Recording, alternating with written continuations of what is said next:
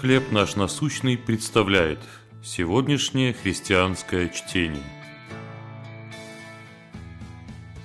Бог знает нас. Книга пророка Иеремии, 12 глава, 3 стих. «А меня, Господи, Ты знаешь». Недавно я увидел фотографию скульптуры Моисея работы Микеланджело.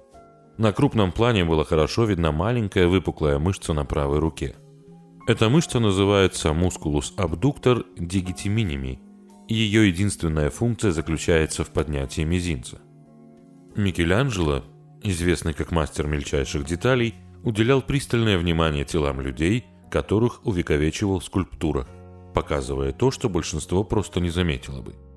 Он изучил человеческое тело так, как немногие скульпторы. Однако детали, запечатленные им в мраморе, были прежде всего попытками показать нечто большее – бессмертную душу, внутреннюю жизнь человека. И, конечно же, ему это не удалось. Только Бог знает, что происходит в человеческом сердце. Какими бы внимательными и опытными мы не были, мы сможем увидеть друг в друге лишь тень истины. А Бог видит не тени, а реальную картину.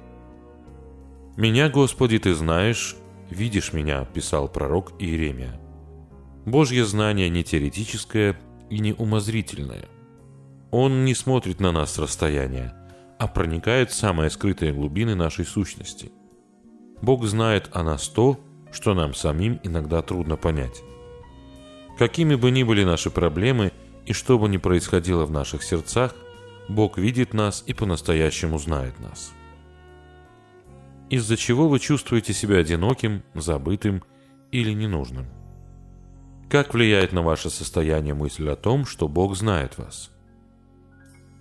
Боже, в этом мире я одинок, но меня утешает мысль о том, насколько хорошо Ты меня знаешь.